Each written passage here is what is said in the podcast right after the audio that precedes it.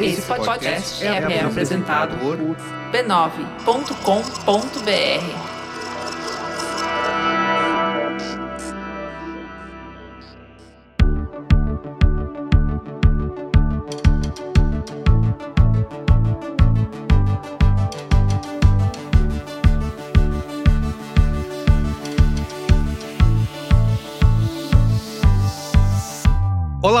seja bem-vindo ao Código Aberto, o nosso podcast de conversas francas com os profissionais mais influentes do mercado. Eu sou Carlos Merigo e nessa temporada eu tenho uma companhia ilustríssima. Fala aí, Ana, como que vai ser essa nova temporada do Código Aberto? Olá, pessoal. Aqui sou eu, Ana Couto. Eu sou CEO da Laje e da agência Ana Couto. E sejam muito bem-vindos ao nosso podcast do Código Aberto. E nessa temporada a gente vai falar claro de branding, branding que vale. Vamos entrevistar líderes de grandes empresas, empresas que cresceram muito, que conseguiram destravar o valor e ultrapassar os desafios que a gente sabe que são enormes na construção de valor. Desafios de marca, de negócio, de comunicação. Então tenho certeza que essa temporada de Branding que Vale vai ser muito inspirador, com muito aprendizado e principalmente que a gente adora, muita troca. E hoje conversamos com Márcio Uti. Ele é presidente e sócio da Mantiqueira Brasil, uma empresa que é líder no segmento de avicultura na América do Sul. E o Márcio vai responder pra gente. Afinal, ovo tem marca? Escuta só um pedacinho. Eu digo para você assim, eu penso que na Mantiqueira, num pentágono, assim, cinco lados. O primeiro é gente, o segundo é qualidade, o terceiro é tecnologia. O quarto lado é o lado de marca. Aí eu, eu misturo três coisas nesse quarto lado: é marca, pesquisa de inteligência de mercado e é branding. São as três coisas. Não necessariamente nessa ordem, depende do estágio de cada empresa, de cada marca. Então, assim, é, não tem marca boa que dá jeito em produto ruim. Não tem jeito. O produto é ruim, pode botar a melhor marca, vai acabar é o contrário também. Não tem produto bom que aceite marketing ruim. Produto bom com uma comunicação ruim, o maior para de vender, o maior para de dar dinheiro. Então a gente tem que pensar que a qualidade do processo principal, que é o produto, é a qualidade do marketing, da pesquisa de inteligência de mercado, saber como é que as pessoas estão comprando, o que estão comprando, é, como é que estão se sentindo com o produto, qual a resposta que ele dá e tal. Isso é muito importante, tem que ser feito. Mas antes, Ana, conta aí para os nossos ouvintes como que eles podem se aprofundar nos temas que a gente vai discutir aqui nessa temporada do Código Aberto. Quer ter mais acesso a conteúdos interessantes e inspiradores? Não deixe de entrar para o nosso ecossistema de propósito, que é pela Laje que a gente tem uma plataforma de conteúdo e aprendizagem da agência na Cor. Ali você vai aprender método, você vai ter um network incrível de pessoas que são apaixonadas como a gente em branding, em geração de valor e fazer parte da maior comunidade de branding do Brasil. Não deixe de acessar a laje-ac.com.br. Sem mais delongas, vamos embarcar juntos nessa jornada, onde conheceremos pessoas e organizações que, através do branding, venceram desafios, inspiraram o mercado e cresceram com muito valor.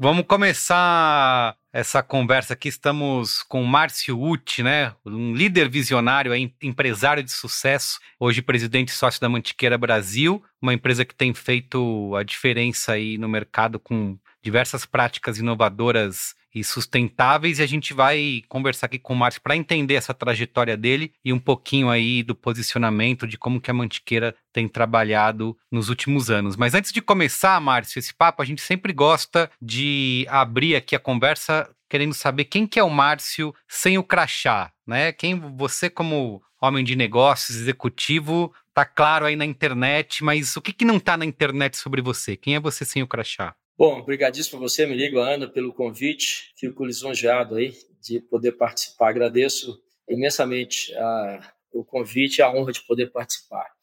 Olha, eu sem meu crachá, eu não sou eu, entendeu? Assim, eu não consigo separar o CPF do CNPJ, a pessoa física da jurídica, o trabalho do prazer, assim, a, eu trabalho enquanto estou de férias, estou de férias enquanto trabalho, curto muito fazer as coisas que eu faço.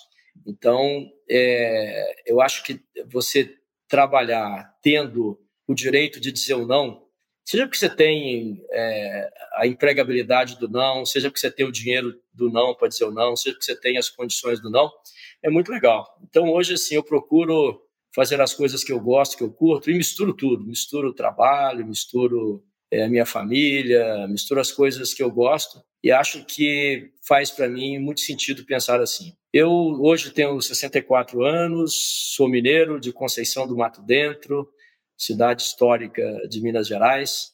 É, minha vida assim profissional, basicamente três grandes etapas assim, uma etapa logo quando eu comecei a vida, eu trabalhei na Mesbla, eu tinha dos 13 até os 29 anos. Aí depois tive uma empresa de calçados chamada Andar Perfeito e depois fui trabalhei na Alpargatas, onde fui presidente durante trabalhei durante 20 e poucos anos, 20 né, 22, 20, nem me lembro, 22, 23 anos, e desses aí uns 17, 18 anos como presidente da Alpargatas, né? Na Alpargatas, é, talvez o case mais conhecido é a marca Havaianas, né? E aí outras marcas uhum. também, e aí é, me aposentei é, quando fiz 60 anos e decidi não fazer nada. Mas quando eu quis fazer nada, eu falei, eu quero fazer nada, mas quero fazer nada bem feito. Fazer nada mal feito é fácil, né? Então fazer nada bem feito é uma arte. Então, eu falei, ah, eu quero vou morar fora do Brasil, vou estudar algumas coisas, vou. Mas estudar só coisa gostosa, estudar assim, vinho, comida, essas coisas assim. Não queria estudar nada mais chato, não. Que legal. E aí é, foram aparecendo coisas importantes e tal, e gente convidando para uma coisa, para outra e tal. Fui fiz uma planilhazinha no Excel eu coloquei quais seriam as condições que me moveriam a mudar de ideia, né? E, portanto, a fazer nada bem feito. E duas dessas condições eram primordiais. Nenhum convite que, que não passasse por essas duas condições, eu não iria adiante. A primeira condição era assim: tem que ser alguma coisa que eu vá me divertir. Eu quero, quero que seja uma coisa divertida, bacana, legal, é, onde eu possa ter a, não é que eu tenha que fazer tudo que eu quero, não sou um executivo mimado, bobinho, não é isso. Mas que eu possa, pelo menos, dizer não para as coisas que eu não quero fazer. Então, tenho que me divertir nesse sentido. E a segunda questão é assim: tem que ser algo novo, que eu nunca fiz, não quero repetir as coisas que eu já fiz. E a Mantiqueira passou claramente nisso aí, né? Porque é divertidíssimo, uma empresa bacana, jovem, penso, pensamento é, alinhado com a modernidade, alinhado com o estilo de vida das pessoas é uma coisa que eu nunca fiz, nunca trabalhei no agronegócio e tal. E aí passaram outros crivos também, a CEMIG, que são Centrais Elétricas de Minas Gerais, uma empresa estatal, nunca fui funcionário público e nem muito menos trabalhei no setor elétrico. Então, fui para lá, para a CEMIG, e, como presidente do conselho. E aí também apareceu a Balduco. A Balduco é uma empresa de alimentos processados, né? Eu também nunca trabalhei, não conhecia esse mercado e tal, então fiquei lá no advisory board. Na verdade, na Balduca, eu estou há uns dois anos antes de me aposentar, no período de pré-aposentadoria, eu já estava lá é, fazendo isso aí. Enfim, e aí fiquei nessas coisas, entendeu? Trabalhando nessas coisas assim que eu gosto, que eu curto. Em geral, coisas novas que, que eu nunca fiz e todas as coisas é, onde eu tenho a possibilidade de, de, me divertir, de curtir a vida. Eu acho que é isso. Muito bem.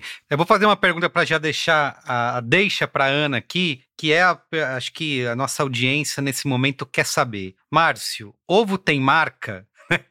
Quais são as estratégias aí de branding é, que a Mantiqueira tem utilizado para se destacar no mercado? Ó, ovo sem marca é ovo apenas. Ovo com marca é Mantiqueira. Tá. É ovo Mantiqueira, é RPX tal. Muito bom. É o nosso ovo. Então, assim, é, eu não vendo ovo, né? Assim, eu vendo uma promessa legal de um produto com frescor, um produto seguro, uma alimentação bem feita, um produto é, que tem acesso a todas as classes sociais pelo preço, né, independente do poder aquisitivo, em geral as pessoas podem comprar, é, e com uma marca, com uma promessa. Então, no ovo, o que é importante? É importante o frescor, né? Eu acho que tem coisas assim que a gente pensa assim, sempre se pensa no frescor. Ah, tem um pão aqui fresquinho. Ninguém fala, tem um pão velho aqui, né? Que você quer um pão fresco. Ah, ovo, uhum. quero ovo sempre fresquinho. É muito bom, entendeu? Então, é o óbvio, né? Mas o que a gente quer é, exercer é o óbvio mesmo. Se você fizer o óbvio, entregar para as pessoas aquilo que as pessoas esperam, já terá sido uma boa vitória nesse sentido. E, por outro lado, a gente quer agregar a essa questão da, de ser um ovo fresquinho, novinho, nós queremos agregar aí coisas que são bem relevantes, né? No caso, a promessa da marca, de qualidade, de segurança alimentar, um ovo diferenciado,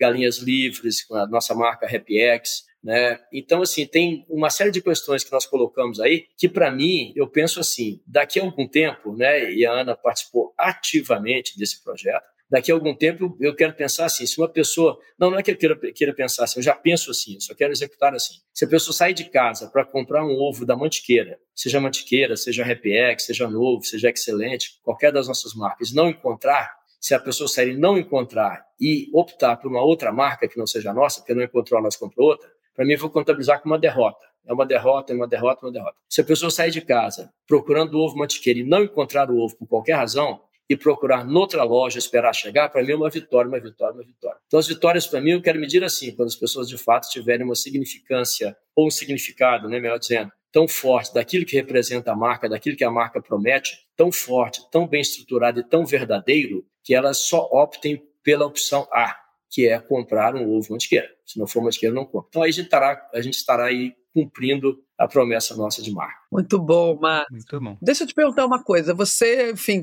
tem uma história muito grande de gestor, né? Na cadeira do CEO, fez uma gestão né, de uma marca que virou global, que é a Havaianas, e agora ia um chinelo, um flip-flop, e agora está nessa cadeira de novo, numa marca de ovos, né, segmento. O que, que tem em comum e o que, que tem de diferente nesse lugar de CEO fazendo uma gestão de branding, né, numa marca que virou global, o desafio dela, e agora nessa cadeira em que a gente né, vai ser, já é a primeira marca reconhecida como uma de ovos na América Latina. Tem diferença? Desafio de 20 anos atrás é igual que é hoje para construir marca? Olha, uma parte das coisas, elas são as mesmas. Outra parte das coisas, elas são diferentes. Lá, por exemplo, você tem a sua empresa de branding. Sempre que entra um cliente novo para você, seja do ramo de alimentação, saúde, cultura, finanças e tal, você não muda a sua empresa.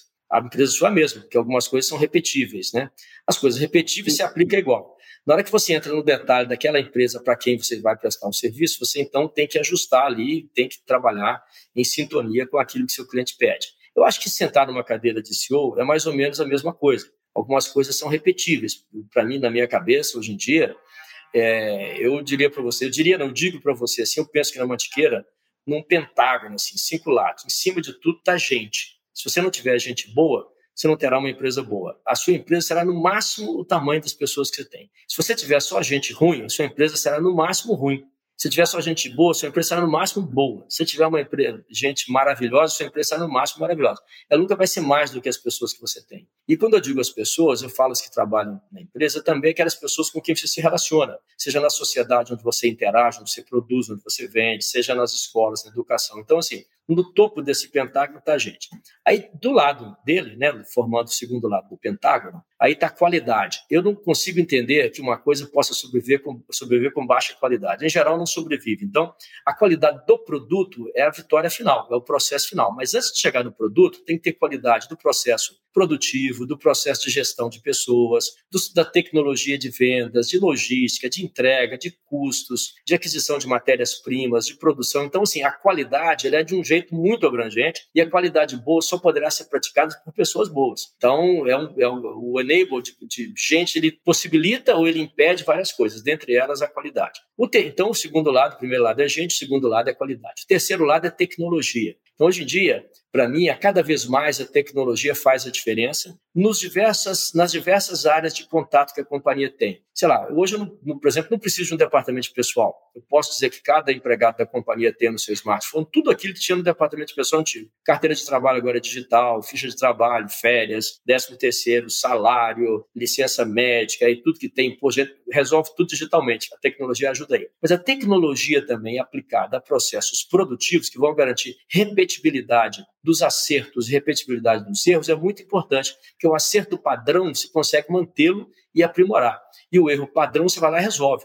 Quando o erro é aleatório, o erro aleatório é o pior erro que tem para você corrigir. Então, o bom erro é o erro padrão, que você consegue lá no processo de tecnologia utilizar. Mas a tecnologia também está aí para atender os consumidores, para levar o produto na casa dele, para adequar o produto certo para o cliente certo, na quantidade certa, no lugar certo, no preço certo. Tem diversos certos aí que a tecnologia é aliada número um. Então você pode ter um EDI, por exemplo, com o seu trade, e ali você sabe o que ele vendeu, a que horas vendeu, como vendeu, e criar é, eventos. Vou te dar apenas um exemplo para não alongar muito. Digamos, sei lá, se você me der o seu CPF, eu entro aqui na internet com o seu CPF, vou saber várias coisas sobre você. Quanto você ganha, onde você mora, seu trabalho, diversas coisas estão penduradas embaixo do seu CPF. Eu quero que cada produto nosso tenha um CPF Então, quando a pessoa compra esse produto, eu quero acompanhar, saber onde ela comprou, quando ela comprou, por que ela comprou, qual a temperatura no dia, no dia que ela comprou, estava chovendo, não estava chovendo, tinha um evento na cidade, tinha um show, não tinha um show, era final de semana, é feriado prolongado, não era. Assim, eu preciso pendurar embaixo desse CPF de cada produto um conjunto de informações que depois todos eles vão me dar plotados num gráfico, vão me dar área de maior frequência para que eu possa tomar decisões aí. Então,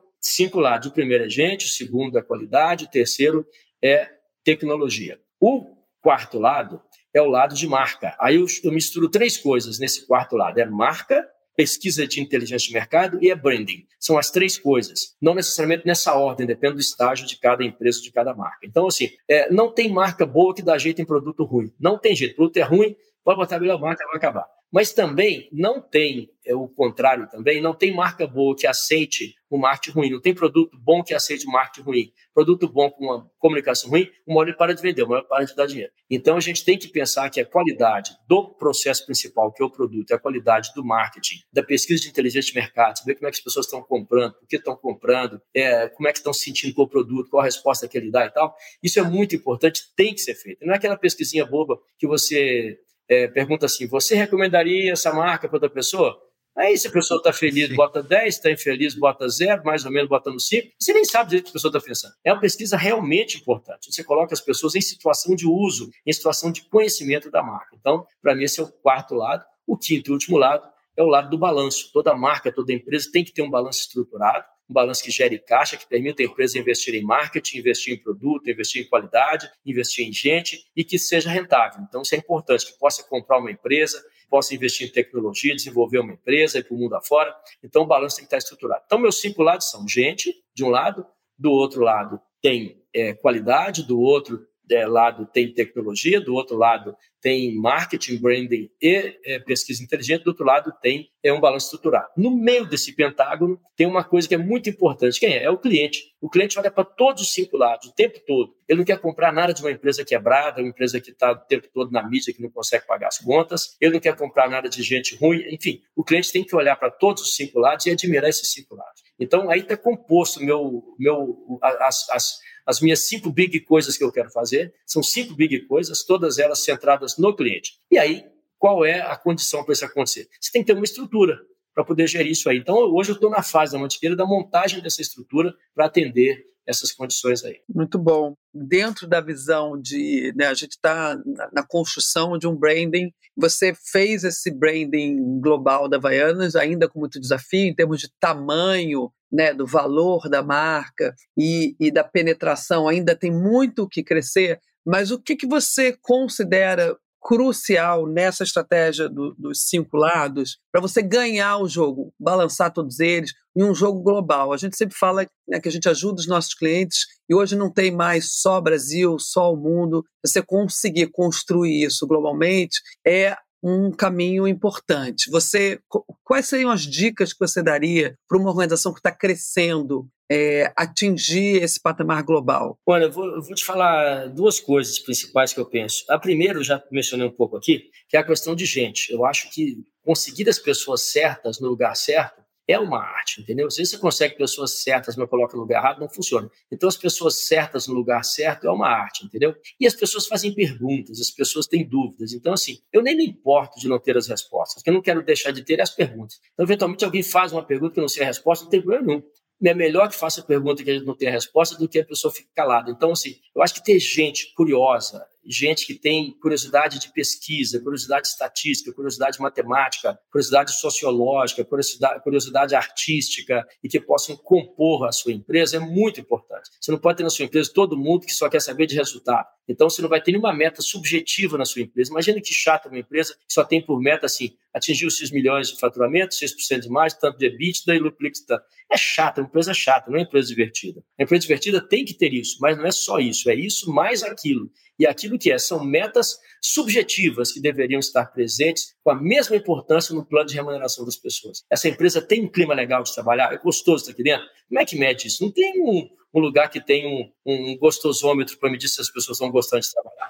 Então, assim, aí é preciso compreender os climas, como as pessoas trabalham, como é que elas se sentem, o sorrisão aberto nas pessoas, ou se a pessoa está triste, é importante que esteja triste. Eu sou viúvo, Por exemplo, minha mulher morreu. Quando minha mulher morreu, eu fiquei quase um ano assim, deprimido de tanta tristeza que eu tive. Mas não tinha nenhum problema eu estar triste. Todo mundo sabia que eu estava triste, sabia por quê. Eu sou humano, sou gente. E gente entristece, gente fica alegre, gente chora, gente comemora, a gente faz um monte de coisa que pessoas normais fazem, eu também faço. Então, assim, não tem problema de demonstrar um estado de espírito que seja ruim, mas desde que ele seja real. A segunda coisa que eu acho, Ana, primeiro, portanto, é gente. A segunda coisa que eu acho é que a empresa tem que estar inserida hoje em dia num contexto social é, muito relevante e num contexto que permita essa, essa empresa a conviver corretamente com as pessoas que circundam essa empresa, que a gente chama de stakeholders, e no fato, de fato são, são essas mesmas, mas são pessoas que podem estar do seu lado, fazendo as perguntas, por exemplo, aqui na Mantiqueira, as ONGs fizeram várias perguntas chatas sobre qualidade de vida animal, que nos levaram a tomar decisões bacanas, entendeu? Que levaram a ter happy por exemplo. Então é legal ter gente que faz perguntas chatas, não tem problema, mas você está é, pensando que o contexto da sociedade onde você vive, a sociedade tem o direito de perguntar o que quiser perguntar, você tem o dever de responder, você não tem o direito de responder, você tem o dever de responder, você tem o dever de inserir a sociedade no seu negócio. É, eu vou lhe dar um exemplo disso. Por exemplo, nós estamos fazendo uma granja nova agora, que está pronta parcialmente, não está 100% é pronta ainda, que está em fase, mas já está inaugurada, funcionando, em Lorena, cidade do interior de São Paulo. Lá nós temos uma sala de aula, que é para chamar as escolas da cidade, eu quero que as escolas deem aula lá. Pode ser que passe uma semana cada turma lá, passe um dia, não sei. A escola, a diretora da escola resolve. Mas lá é um ambiente de produção, um ambiente onde as pessoas produzem, onde as coisas acontecem. Eu quero que os alunos da cidade de Lorena ou das vizinhanças tenham oportunidade de ter aulas lá dentro para ver as pessoas trabalhando, ver as galinhas produzindo, ver as pessoas produzindo, trabalhando e tudo mais. É importante. Eu quero que os maridos ou as mulheres, as namoradas, namorados, filhos, mães, parentes, primos dos empregados que trabalham com a gente, possam ir lá dentro, porque vai ter um local de vidro fechado, onde as pessoas vão poder observar todo mundo trabalhando. Eu quero que as pessoas tenham esse contato. Por que é de vidro fechado? Porque é alimento, né? Alimento não dá para você botar todo mundo no meio, contamina. Se não fosse alimento, tinha nem vidro.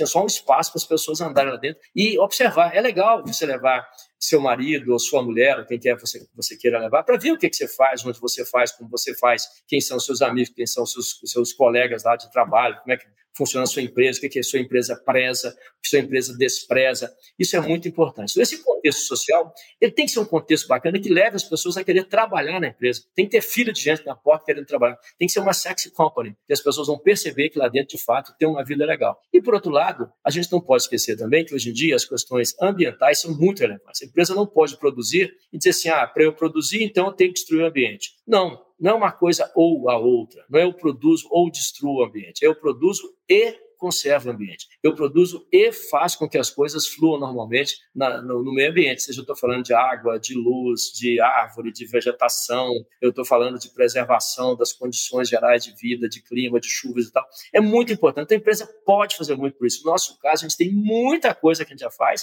mas assim, o que me alega é que tem muito mais a ser feito, muito mais por fazer, entendeu? Então, a gente, por exemplo, a gente preserva as nascentes do rio, é, do Rio Verde, que é um rio que nasce perto da nossa granja. A gente investe, bota grana lá. As pessoas vão lá para preservar porque plantam árvores e gostam, e vêm, faz piquenique, percebe que ele tem vida ali dentro, que é legal, entendeu? A gente pega todo o nosso composto, imagina que as galinhas que nós temos, essas galinhas todas defecam, não tem cocô. Né? Então, isso é feito, é transformado em composto, uma compostagem, gera um adubo orgânico e voltam para as plantações e evita ter lá o adubo Legal. químico que vai determinar a terra. Então, isso é importante, entendeu? Essas duas coisas, a questão de gente e a questão de você estar ligada na relação com a sociedade, seja por beneficiar a sociedade, seja por preservar onde a sociedade vive, ou seja, o ambiente onde ela vive. Muito legal. Acho que isso fala um pouco da, do trabalho, a gente já fez alguns trabalhos né, de branding juntos, e, e como é que você vê né, o trabalho, por exemplo, que a gente fez com Mantiqueira, que a gente organiza parte do propósito, o propósito é alimentar bem as pessoas, é alimentar boas relações, depois a gente desce muito nessa visão das ondas, né, uma marca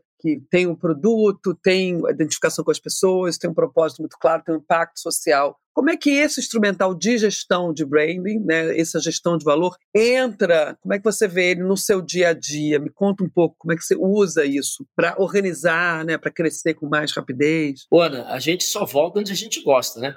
Então, assim, não. É, você não volta no lugar que você não gosta. Eu não consigo pensar em alguém e falar, olha, eu fui super maltratado aqui, então eu quero voltar aqui. Você pode até voltar para xingar o cara que te maltratou, mas você não volta por gosto, né? Então, assim, eu, pessoalmente, já trabalho com a sua empresa décadas, que eu me lembro, assim, é Sim. muito tempo. Então, assim, todas as vezes que eu é, usei, que eu pensei em brand e tal, eu pensei em Ana Couto. Eu acho que Ana Couto, para mim, é mais do que uma empresa, é um brand também. Eu também penso. Primeiro vem na cabeça chamar você. Já chamei para vários trabalhos, você sabe, de traba, trabalhos, estou comendo essa aqui. Já chamei para vários trabalhos e certamente haverá outros também, que haverá outras oportunidades, haverá outros trabalhos, haverá outras chances aí de a gente fazer trabalhos juntos. Então, por si só, isso é uma resposta, eu acho, porque não chamaria se não gostasse, não visse que está funcionando bem. Especificamente em relação a esse último trabalho que fizemos juntos aqui na Mantiqueira, eu acho que passou assim por uma definição do propósito, né, que não é uma coisa assim, ah, eu sou uma empresa que produz ovos, até produz ovos, mas é muito para além disso, né? Desde como a gente definiu ali é, o que, que a gente quer mesmo como propósito, organizamos o portfólio, organizamos a maneira de comunicar, organizamos. Foi feita uma organização enorme, um trabalho enorme de ajuste da companhia. Então, acho que eu vejo a Mantiqueira nesse aspecto de organização de portfólio, de marca, especialmente do branding que nós temos hoje, eu vejo essa fase pré-Ana e pós-Ana, entendeu? Então, assim, eu gosto bastante que isso tenha acontecido, eu gosto bastante de ter capitaneado esse negócio, sabe? Porque eu gosto muito disso. O Leandro, que é o fundador aqui da Grande, hoje somos sócios, mas na época eu não era sócio, né? Então, assim, ele absorveu bastante essas ideias e, e, e eu gosto muito, entendeu? Eu sou um cara assim que eu tenho alguns ciúmes, entendeu? Assim, mas só tenho ciúme de coisa perto, né? Então, assim, é, se minha namorada falar assim, ah, eu tive um sonho erótico com o Alexandre o Grande, eu não tô nem aí, já morreu, tem dois, quase 3 mil anos, então eu não tenho ciúme. Mas se for com o do andar de cima, eu vou ficar preocupado, né?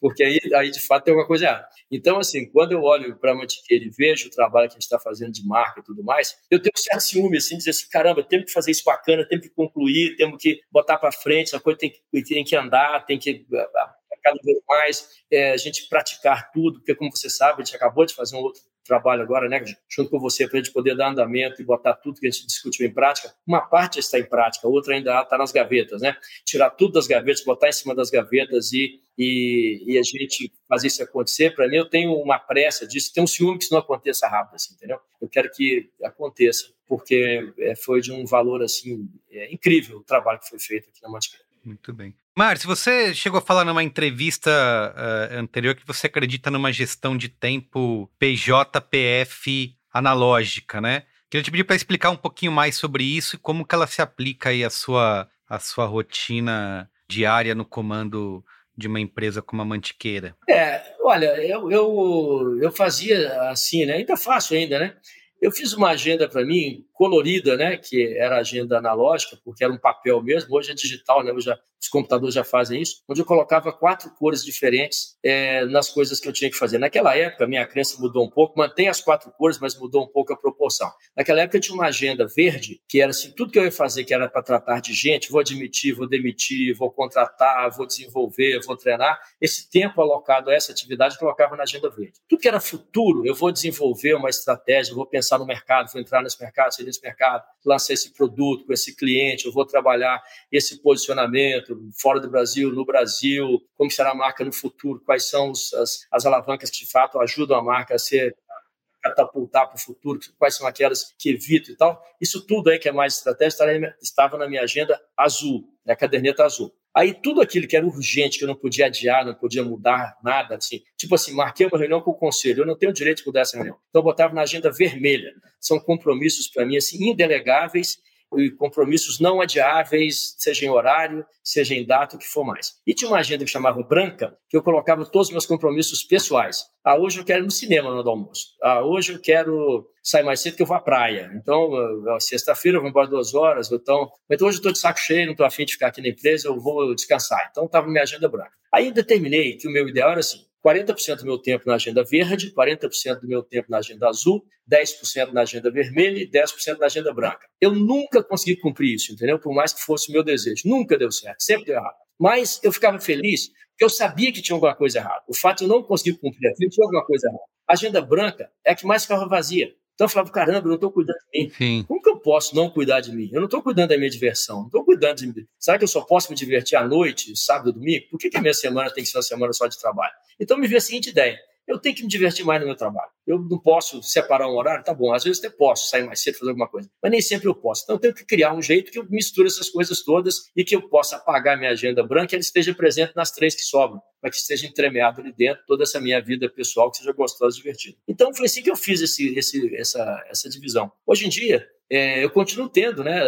Se olhar aqui na minha agendinha eletrônica, que você não consegue ver porque eu estou usando meu computador para falar com você, mas aqui do lado tem lá as mesmas questões. Por exemplo, essa conversa nossa aqui está na minha agenda azul, porque é uma conversa estratégica. Não está inadiável e tal, porque pode conversar, mas está na minha agenda azul. Não é de gente, mas é uma coisa estratégica. Eu acho que é importante a gente divulgar conhecimento. É estratégico isso. Quanto mais se divulga coisas que são divulgáveis, é óbvio que as empresas têm segredos, mas as coisas divulgáveis, eu acho que mais você melhora a sociedade, mais você melhora a percepção que as pessoas têm acerca do assunto que você está tratando, mais você coloca uma polêmica, ainda que a pessoa não concorde com você, não tem problema nenhum, não precisa concordar. Mas é preciso ouvir, é preciso entender, é preciso estudar, é preciso abrir um livro. Não pode ser uma pessoa leitora de manchete, de jornal, leitora de WhatsApp. O WhatsApp agora você depois na velocidade, sei lá, 5, eu acho. A pessoa fala locutor de jockey, ninguém entende nada. O cara falou e o outro acha que entendeu. Então, assim, é melhor, né, como dizia é, o nosso padre Antônio Vieira, é melhor fazer o sermão para os peixes, porque eu tenho certeza que não estão me entendendo, né? Você fica mais tranquilo com relação a isso. Mas, mas é, eu acho que é assim essa questão da mistura das agendas, sabe? De, de tentar fazer com Perfeito. que as coisas se misturem mais. Eu achava que as coisas eram assim ou, ou assado. Hoje eu percebo que elas são assim e assado sabe? Não são mais uma coisa ou a outra, é uma coisa e a outra. Eu me arrependo muito de não ter conseguido perceber isso antes, percebido depois de velho. Se tivesse percebido isso quando eu tinha meus 30 anos, por aí, minha vida teria sido muito diferente, entendeu? Eu não teria sido tão radical com as coisas que eu fui, não teria feito coisas que eu não fiz, sabe assim? Então. Tem que ter o benefício da sabedoria, ela vem com o tempo, né? É verdade. Você ficar velho tem poucas coisas boas, uma delas é essa. a outra coisa boa de ficar velho é não ter morrido cedo. Deixa eu te perguntar uma coisa coisa, você observa, a gente observa, enfim, a gente trabalha com muitas empresas brasileiras, né? E muitas empresas globais. Onde é que você acha que a gente erra na gestão de empresas brasileiras? O que, que poderia ser melhor? Você tem alguma dica? Assim, empresas pequenas, médias, grandes, porque todo pequeno, né, todo grande um dia foi pequeno, e você acompanhou muitos anos uma empresa crescer. O que que, onde é que está o, o, ponto aqui a, a, a, partir desses cinco que você já colocou, né? É implementação, é disciplina? Onde está o, onde é que a gente precisa prestar atenção? É KPI? Ah, Ana, assim, é difícil ter uma dica assim é, que seja um segredo, né? Assim, algo que eu não tenha falado que eu vá revelar aqui. Não tem. É, não, mas, é. mas, por outro lado, assim, é, eu acho que dicas para empresas elas têm muito a ver com o ambiente onde a empresa está, né? Sabe assim, eu acho que, sei lá, se você estiver no cenário, por exemplo, americano, é um país bacana, super liberal e tal, mas tem um certo, por exemplo, valor de marca lá que eu acho que é muito menor que o europeu. O europeu valoriza mais as marcas, valoriza mais as tradições. Não é que o americano está certo errado, o europeu certo errado. É que são diferentes apenas, entendeu? E o brasileiro também é diferente nesse sentido. Então, acho que assim, eu acho que é muito importante a empresa reconhecer o cenário onde ela está. Reconhecer o cenário onde ela está dar a ela condições de admitir as pessoas certas, de lançar o produto certo, sabe assim? Porque se você não souber onde você está, você cai no, deserto perdido lá e começa a nadar, você tem que reconhecer que no exército não é piscina, você tem que andar. Mas se você cair numa piscina, não adianta querer andar. Você tem que saber que você tem que nadar, porque piscina, se não nadar, você morre, entendeu? Afogado. Então, assim, é muito importante se reconhecer que cenário você está, onde você está, qual o seu tipo de comportamento, o que é requerido para esse seu comportamento, como que as pessoas vão observar se está numa empresa, você é uma vitrine, as pessoas vão olhar para você. Raramente tem uma empresa que as pessoas não olham para ela. Se tiver uma empresa que fabrica, sei lá, soda cáustica, obviamente é um produto B2B e ultra commodity, provavelmente terá menos observação, mas terá observação da sociedade. Se você está numa empresa de bens de consumo, pelo amor de Deus, vai todo mundo olhar para você. Se é uma empresa de alimentos, então alimentos, acho que pior ainda, vai estar, quer dizer, pior, né? Mais ainda, né? Você estará ainda mais sendo observado. Então, acho que, assim, se é uma dica, assim, assim, tem que entender bem.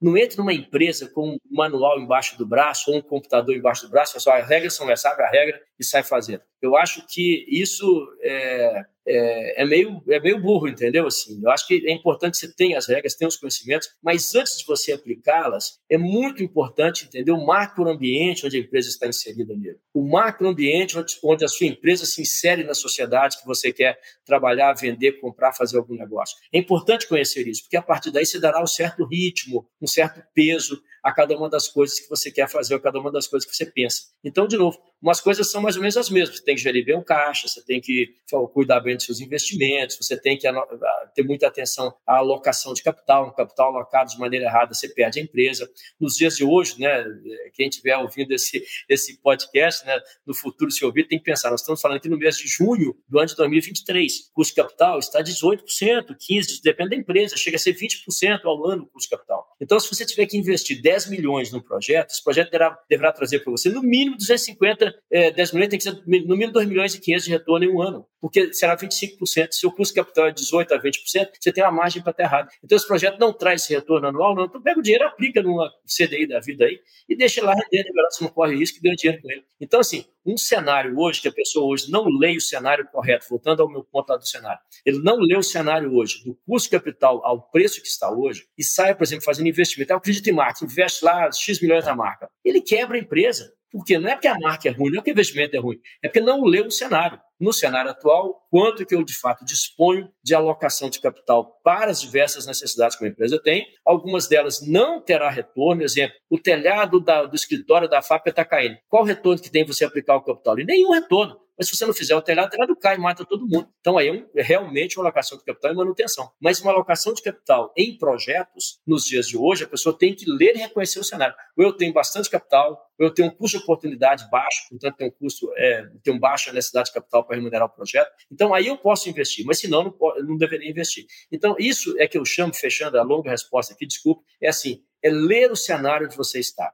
ler esse cenário compreender se as regras que você tem, seja que você aprendeu na faculdade, ou aprendeu na vida, ou alguém te ensinou, saber se essas regras são aplicáveis, quando são aplicáveis, como são aplicáveis e o custo de aplicação dessas regras. Custo de oportunidade, né? Contexto, planejamento, que dá o custo de oportunidade, isso a gente tem que ter clareza sobre isso. Uma coisa que você traz muito, e, e algumas vezes você falou assim, a marca precisa se tornar indispensável, né? A gente chama de marca icônica, uma marca indispensável, aquela que você vai sentir falta se ela não estiver mais aí. Ana, esse negócio que, que eu me refiro sempre, eu falo sempre assim, a ah, sua marca tem que ser indispensável, sua marca tem que ser necessária para a sociedade. Eu quero dizer assim, as pessoas têm, têm que torcer para sua marca, entendeu? Você tem que ter feito algo tão bacana, tão relevante, que você tem uma torcida enorme, que sejam os seus clientes. Veja bem, você tira dos seus clientes uma das coisas mais, dos seus clientes uma das coisas mais preciosas que ele tem, que é o suor dele, o trabalho dele. Por quê? No último você tira o dinheiro dele para comprar alguma coisa, para comprar um ovo, para comprar um produto qualquer. O dinheiro dele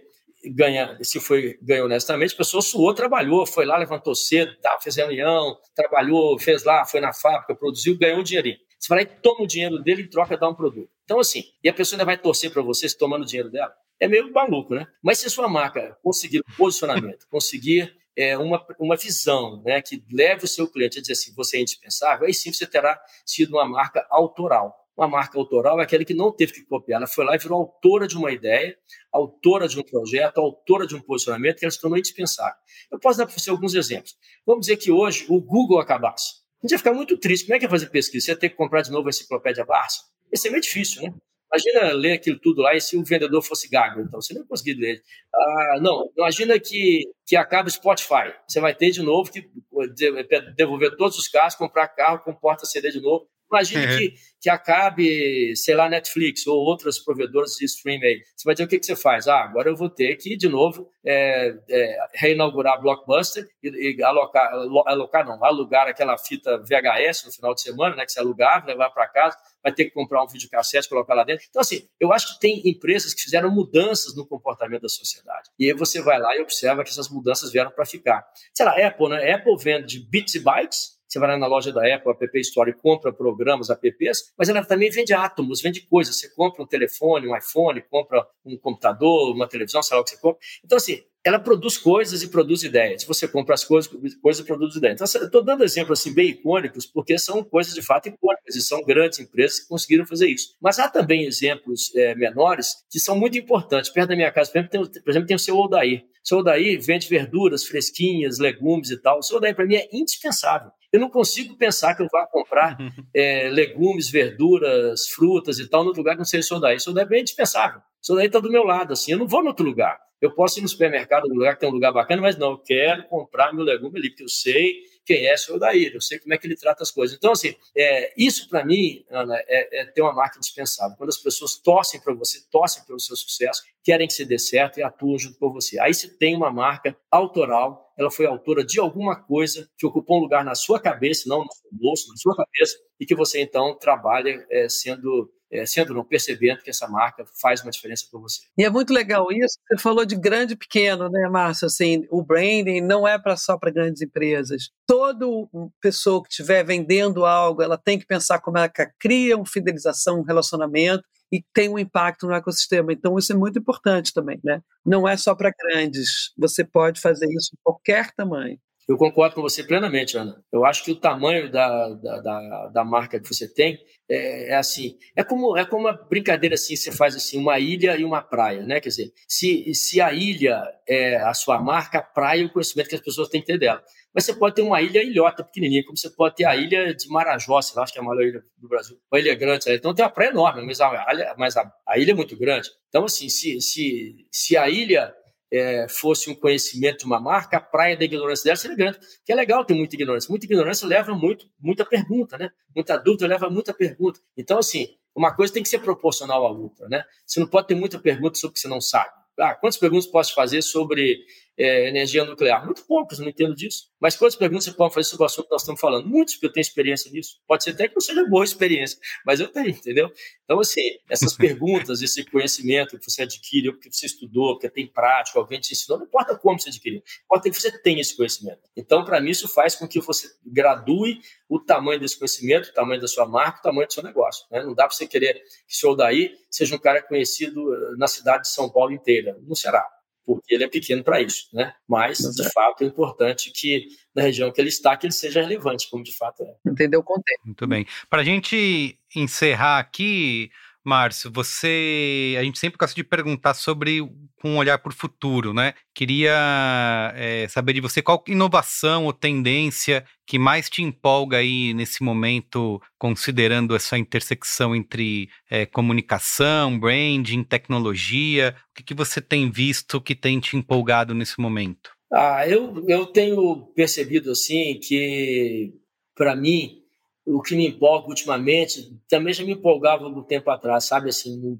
mudou muito nesse sentido. É a questão da educação das pessoas. Eu acho que quanto mais a gente conseguir educar as pessoas, prover para as pessoas uma infraestrutura mínima, que pode ser saneamento básico, pode ser acesso à informação, eu acho que mais o mundo será melhor, mais as pessoas serão melhores. E se a gente conviver num mundo que é melhor, onde as pessoas são melhores, as pessoas são mais tranquilas, eu acho que traz para a gente assim uma visão de futuro, na minha opinião, assim entusiasmada. Eu vejo de maneira entusiasmada a capacidade que as pessoas terão de melhorar a vida, melhorar o mundo, com mais educação, com mais conhecimento, com mais saneamento básico, com mais acesso às informações. Eu acho que a gente saberá votar melhor, a gente saberá fazer mais perguntas, a gente saberá discutir em fóruns de maneira civilizada ideias, propósitos, coisas, a gente saberá criar melhor é, as nossas famílias, a gente saberá dizer vários nãos quando não tem que ser dito, e não pegar as pessoas que têm medo de falar não para os filhos, sabe, aquelas coisas todas.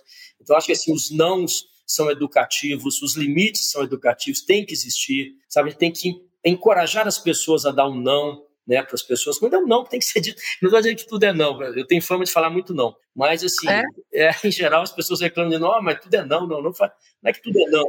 É porque tem que pensar se é o sim. Meu sim é fácil, né? O difícil é o não. Então, tá bom, vamos trabalhar as ideias. Então, assim, eu acho que tem, é, na minha opinião, um, um efeito, assim, que para mim, eu sou entusiasmado. Eu sou assim, Você é. totalmente anabolizado, assim, para ah, vamos lá, vamos trabalhar nessas áreas de educação, de saneamento, de comunicação, de informação, de formação das pessoas. Vamos trazer as pessoas para discutir coisas legais em fórum. Fórum pode ser a mesa de um bar, não tem problema. Aliás, o melhor lugar é a mesa de um bar, né? Eu nunca vi ninguém quem falou isso acho que foi Vinícius Moraes. Eu nunca vi ninguém fazer amigo tomando leite na padaria. Eu também não. É.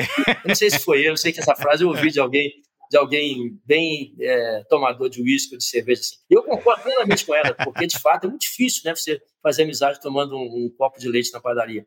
Mas é muito mais fácil você, né, num bar, num ambiente, na praia, em algum lugar, criar fóruns de você conversar e desenvolver. Eu observo isso aqui na empresa, muitas vezes numa coisa despretensiosa, é, você junta as pessoas em volta da mesa, você conversa, sai ideias assim maravilhosas. Aqui mesmo, nessa sala mesmo de onde estou falando aqui, há 15 dias atrás, estava sentado aqui, entrou uma pessoa que trabalha aqui dentro, Murilo, e entrou outra, a gente começou a conversar, assim, de repente nós éramos aqui em volta da mesa, assim, umas oito pessoas talvez, não me lembro se oito ou nove, enfim, em torno disso, não importa. E aí nós começamos a discutir outros assuntos, outras formas de trabalho, outras coisas bacanas, e foi assim, super, eu saí com um monte de anotação para mim de coisas legais para fazer. Então, assim, esses fóruns são legais. Então, para mim, o meu futuro, Emily, que eu penso dessa maneira. Eu acho que, que se a gente trabalhar nisso, é, é, a gente tem uma chance grande de fazer muitas coisas melhores. Você é um otimista, né? O teu otimismo leva a tua energia a ser infinita. É muito legal. é, eu tenho essa crença mesmo. Talvez um pouco inocente, muito né? Bem. Mas tem. Mantenha aí. Eu ia te fazer mais uma pergunta. Essa coisa que você falou dessa experiência do, do pessoal de entrar na sala, como é que você está vendo esse novo modelo de trabalho online? on e off. Estamos mudando muito a forma de trabalho, né? Você acredita nisso? Não. Eu não acredito muito, não. Eu não acredito muito no offline, não. Eu acredito no, no, no home office. Eu acredito muito mais no presencial. É, eu, é, quando eu falo que acredito muito, é, é que tem uma, uma, uma, Acho que tem uma parte assim de mim que, que acho que pode ter assim, uma parte do home office que funcione para algumas coisas mais é, é, individuais, sei lá, se eu trabalhasse numa tesouraria de um banco, por exemplo, poderia ser home office, porque eu vou para o banco, ligo o computador, fecho uma sala com o vidro, fico lá operando a bolsa, operando as mesas. Então, essa é uma atividade que pode ser totalmente é, feita isoladamente, né? Mas quando eu falo das coisas assim é, de mercado, de marketing, de produtos, trade, lançamento, P&D, inovação, eu percebo que o desempenho é melhor quando as pessoas estão juntas, sabe? Percebo que brotam mais ideias, né? É, pode ser até uma distorção, um desvio meu da minha forma de pensar e eu admito que posso estar errado, tá? Não estou dizendo que, seja uma ideia absoluta e certa, não posso estar completamente errado. Mas é uma, é uma observação, sabe? Assim, nunca li muita coisa profunda assim que alguém tenha escrito sobre a diferença do trabalho é, presencial, né? Hoje é dividido presencial e home office, né? Mais ou menos isso. É, eu nunca li nada assim, então a opinião da gente nesse assunto é muito solitária, né? Que é um assunto novo, então não tem muita literatura sobre isso, onde você pode pegar muitas experiências e tal. Então, é mais ou menos assim, entendeu?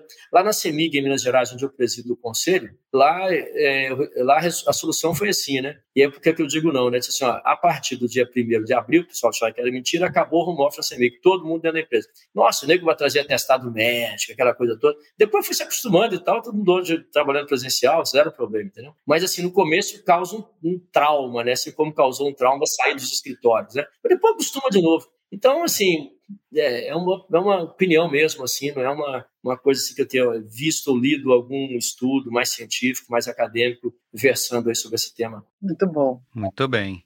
Obrigado, Márcio. Gente, eu agradeço muito a vocês aí, viu? Muito obrigado aí a vocês aí pela honra, pela palavra aí, viu? Adorei. Muito obrigado.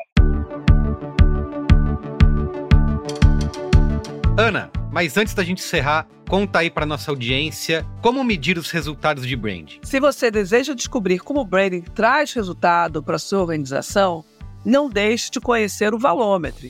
São dados que, a partir dos consumidores, conseguimos avaliar e entender o que mais traz impacto positivo, o que mais traz resultado e, principalmente, como priorizar as ações nas ondas de valor. Não deixe de avaliar, porque gerir valor é gerir resultados. Obrigada por estar conosco nessa jornada e nos vemos com certeza no próximo episódio.